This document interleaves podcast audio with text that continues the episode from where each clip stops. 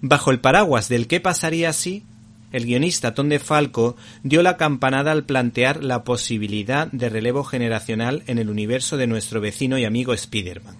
Y es que nos parece una idea brillante el integral Spider-Girl de tal padre tal hijo, editado por Panini, ya que plantea el envejecimiento del ya matrimonio Peter Parker Mary Jane Watson y el modo en el que educan a su hija adolescente May Mayday Parker.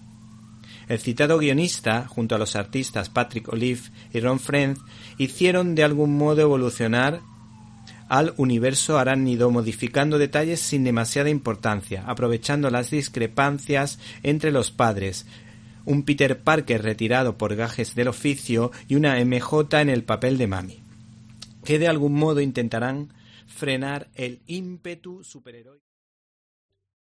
¿Te está gustando este episodio? Hazte fan desde el botón Apoyar del podcast de Nivos. Elige tu aportación y podrás escuchar este y el resto de sus episodios extra. Además, ayudarás a su productor a seguir creando contenido con la misma pasión y dedicación.